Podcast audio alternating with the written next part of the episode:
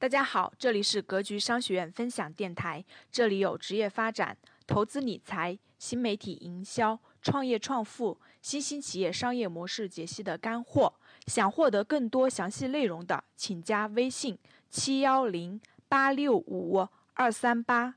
下面请听分享。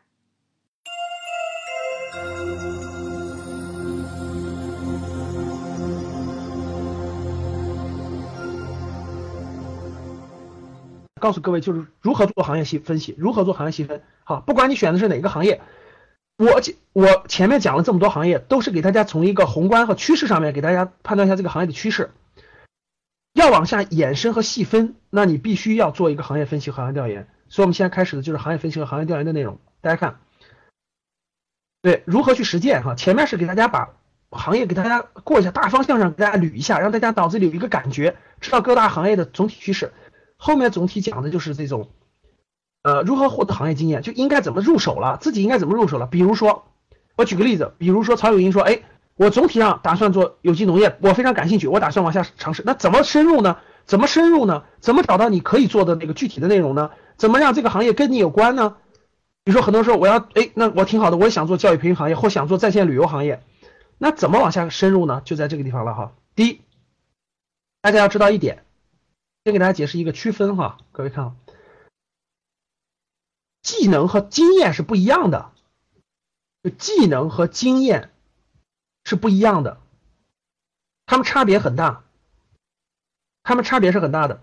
技能是知道怎么做，比如说我们很多人，我们教室里的好多学员，他会有的是有一门技能，有一门技能就知道怎么做，这是一种技能。比如说你会做图，你用 PS 你会画图。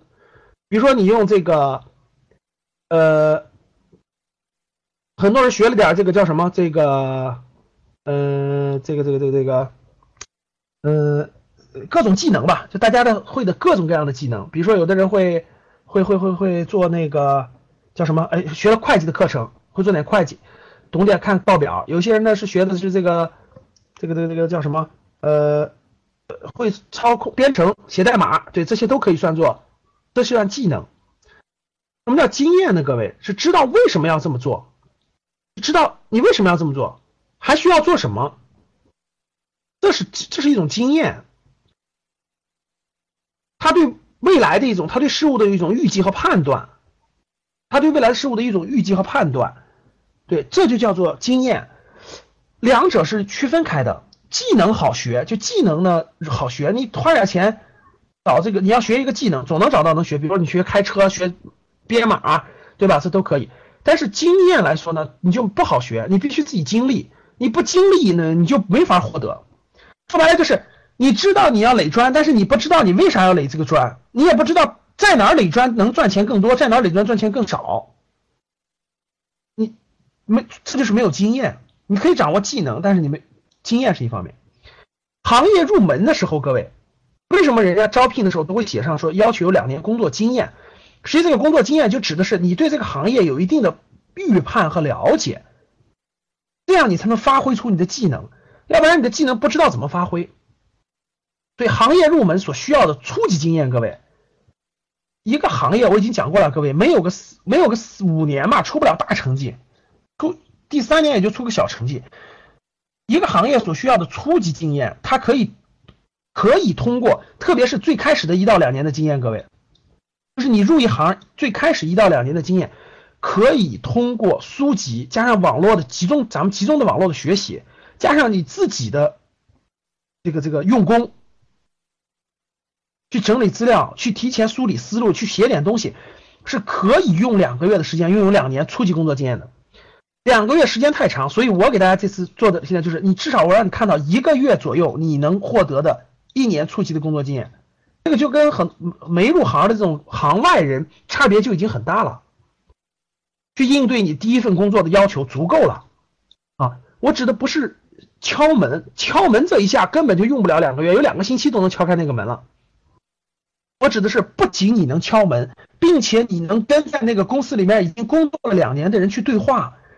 你们了解东西是差不多的，呃，你知道为什么做这个事情上手，这就是你能获得经验，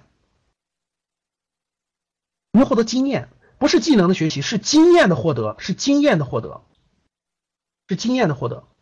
行业分析的这个过程，就是培养各位的总结经验的能力的，就是让大家去把这个经验提炼出来，用尽量短的时间走过别人一些初级慢慢走的那个路程，从而更快的进入这种工作的角色。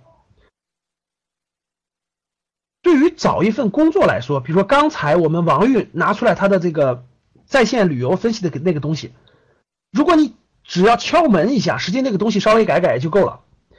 但是你进去以后呢，别人要了你以后呢，你跟其他的员工是这个这个差别在哪？相同地方在哪？有什么优势的地方？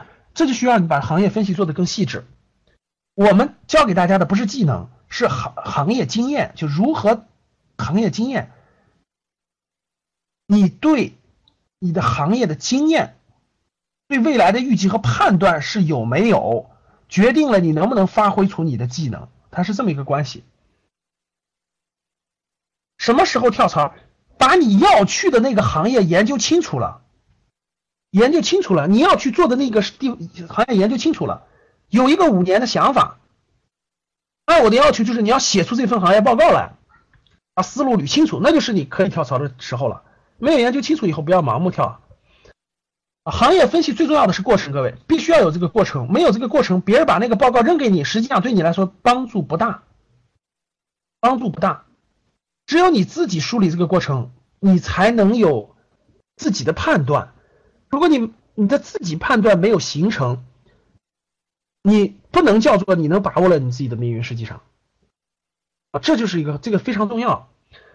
第一个呢是整个过程对信息的敏感性，因为你自己过了一遍啊，在你脑子当中这个敏感性建立在了你的头脑当中，不是建立在别人的头脑当中。当你的敏感性建立以后，你从很多新闻、很多这种公开的信息渠道了解到的很多行业内的东西，你就产自动就有敏感了，自动就有敏感了。你比如说刚才王玉分析的，刚才他分析的这个这个，嘿。这个这个内蒙古的 GDP 很高，哎，内蒙古发现个大金矿，等等等等。他因为分析的过程中，他就对很多新闻有了敏感性，这就是这个过程很重要的。通过逻辑整理形成了自己的思维模式，这个思维模式没有任何人可以替代你，就你别指望别人替代你，给你做完，你你你拿个东西，你就对你的发展没有任何帮助。只有你自己经过你自己的逻辑整理，自己思路捋清楚，你的思维模式才能形成。你的思维模式就是这个行业的思维模式。你的思维模式就会跟，对你就是侥幸进去，你也会被淘汰的。这个思维模式就会跟这个行业里面的自主主自主性最大的人，也就你看这个主字，什么叫企业主？什么叫主人？就是你自己能主宰你的命运的这个思维模式，就跟别人是一样的了。然后呢，也会提炼把我们每个人的这种分析归纳能力和分分解重组的能力重新梳理一遍。你自己对很多信息的归纳、分解、重组都会整理一遍，也可以理解了资源的整合，找到资源之间的关系等等等等。最重要的是，各位训练了你的全局观和行业宏观把控能力。这个把控能力必须经过一定的自己的过程。实际上，各个行业大家想一想，老板、董事长、总裁、CEO、总经理，他们的思考的问题的方式就是这个，就是这么思考问题的方式。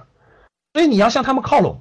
你在一个行业当中向他们靠拢，你就靠进了这个行业的弄潮儿，这个行业的船长，你就靠拢了，你也才能在这个行业逐渐积累起、积累出自己的东西，逐渐积累出自己的东西啊。所以说，这个好多人跳槽之前，跳槽之前，首先你应该考虑的是，你你的现在的思维模式，包括你的这个这个这个。处理问题的方式方法是否是否站在你的比如老板、董事长、CEO、总裁啊等等这些人的角度去考虑问题的？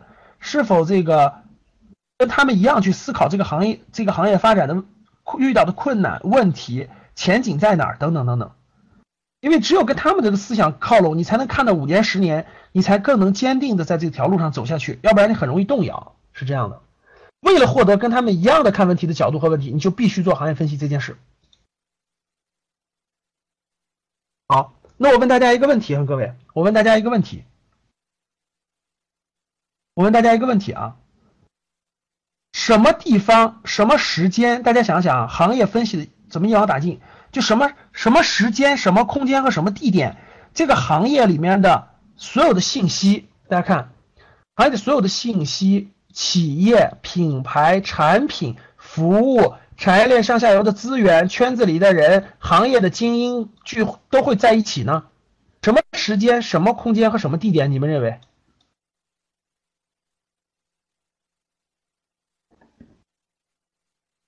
有人说论坛，有人说行业沙龙，有人说年会，再想想，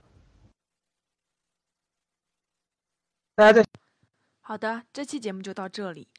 有想获得更加详细内容的，请加微信七幺零八六五二三八。我们下次再见。